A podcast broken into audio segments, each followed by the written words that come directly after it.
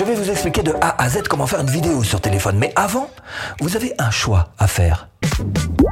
Si vous cherchez à créer votre business en ligne à domicile, bienvenue sur cette chaîne. Abonnez-vous. Clochette. Un choix pas si facile. J'ai plus de 200 films publicitaires avec des films d'entreprise, des courts-métrages à mon actif, et je peux vous assurer que des tournages en extérieur j'en ai fait, et des tournages en intérieur aussi. Et c'est là que vous me posez la question. Bah ouais, mais Steph, euh, t'en fais plus toi des tournages en extérieur, hein? Euh, Alors, alors, euh, alors?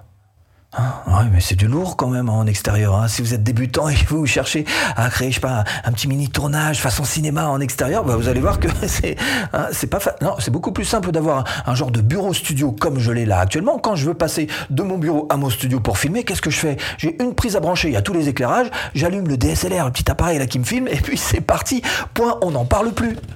Évidemment, quand vous en serez à votre 350e vidéo comme je le fais moi-même, vous verrez que vous apprécierez de pouvoir faire des vidéos de la manière la plus simple qui soit pour pouvoir débiter et sortir beaucoup de contenu. Parce que c'est ça qui compte avant tout. Avant de se la jouer, euh, Spielberg, d'accord là-dessus. hein Donc voilà, c'est la première question que vous devez vous poser. Alors nous, ce qu'on va faire dans cette vidéo, je vais vous proposer les cinq étapes que suivent d'ailleurs un pro, quel qu'il soit, que ce soit d'ailleurs pour un smartphone ou pour euh, de la vidéo. De toute façon, vous pourrez dans tous les cas l'adapter. À vous de voir exactement ce que vous voudrez suivre ou pas. En tous les cas, vous saurez vraiment comment font les pros. Bon alors comment on s'y prend Parce que je suppose qu'il y a quand même deux trois trucs à prévoir euh, juste avant. hmm alors on va adapter ce que les pros font à votre tournage sur smartphone. Alors évidemment, si vous loupez cette première étape, votre vidéo risque d'en souffrir. Parce que sachez-le quand même, les pros, ils passent vraiment beaucoup de temps. Trois choses essentielles.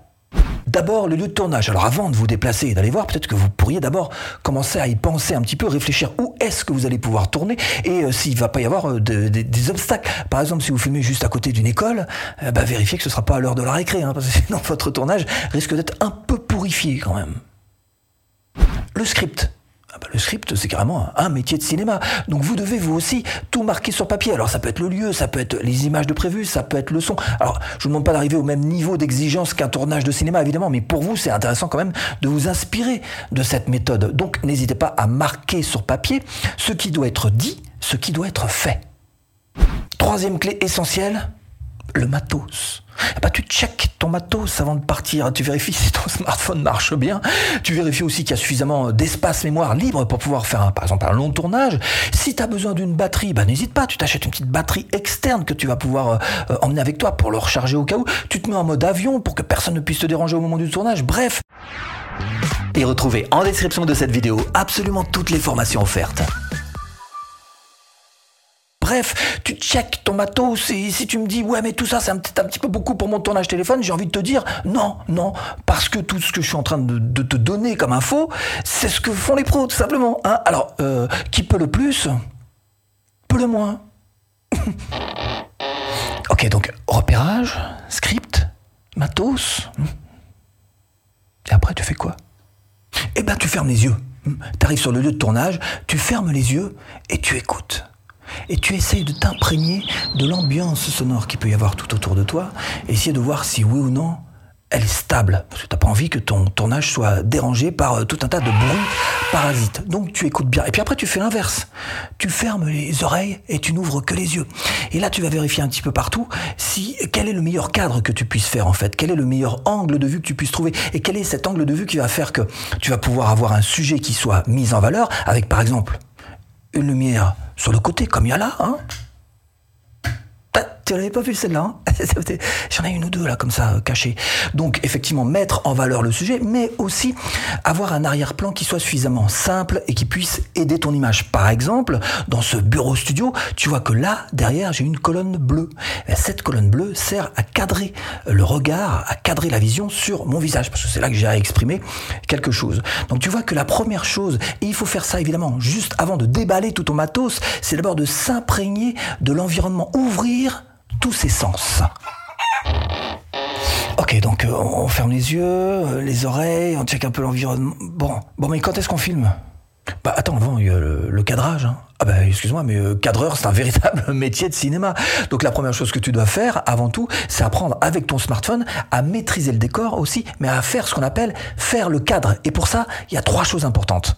Un, on s'arrange pour avoir une image fixe. Parce qu'une image comme ça qui gigote dans tous les sens, c'est très désagréable pour la personne qui regarde. Tu risques de perdre beaucoup de spectateurs. Alors évidemment, même si tu fais un tourné marché, c'est pas simple parce que tu marches et que ça bouge forcément, mais c'est à toi aussi d'apprendre à bien maîtriser ce cadre-là.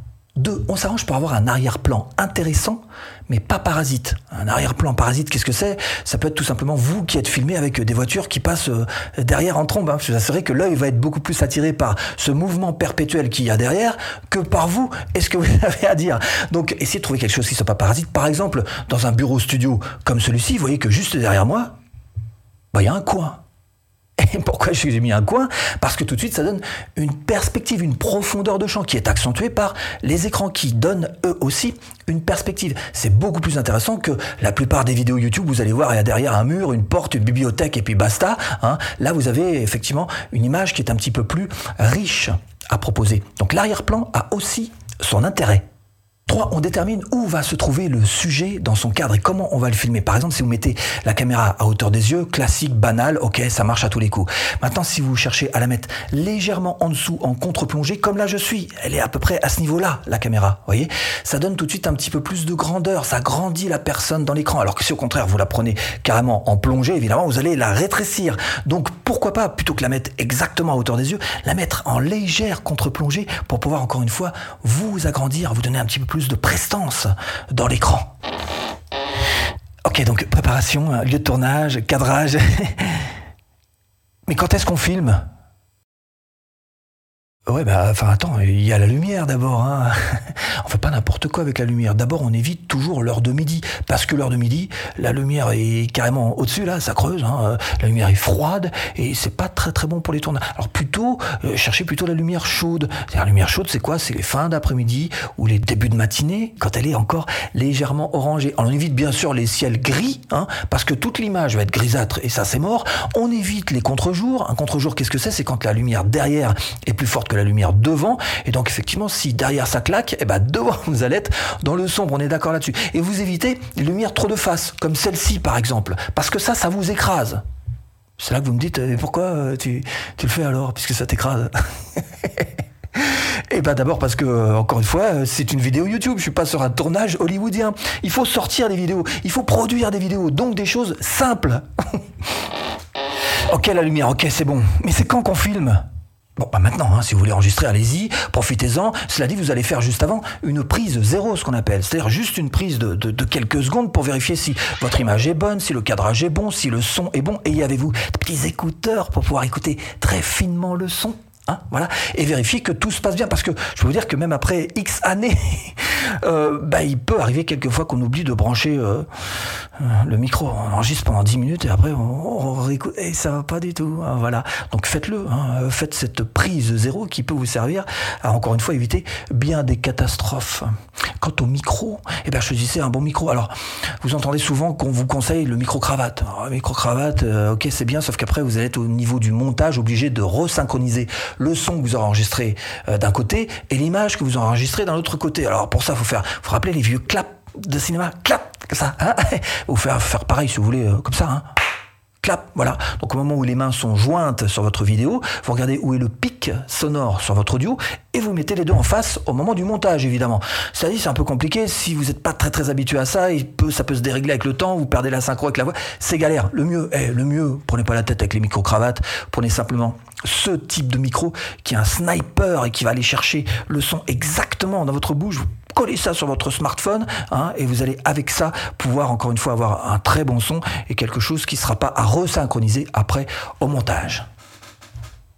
Couper elle est bonne, on la refait. Ce truc-là. Hein. Eh ben, souvent, quand on fait un, tournage, euh, que ce soit pour la télé ou en cinéma, c'est coupé, elle est bonne, on la refait. Hein. Quand elle est bonne, on la refait une deuxième fois. Alors, on la refait une deuxième fois pour sécuriser la prise ou pour carrément chercher à en faire une meilleure. je suis pas en train de vous dire de faire ça sur euh, votre smartphone, mais si vraiment un jour vous avez un gros tournage important pour vous, bah, n'hésitez pas, hein. couper elle est bonne, on la refait. Et si vous voulez aller plus loin et vivre de votre chaîne YouTube, eh bien, ce que je vous propose, c'est tout simplement de cliquer là-dessous ou en premier lien de description pour cette formation offerte. A tout de suite, c'est du clic.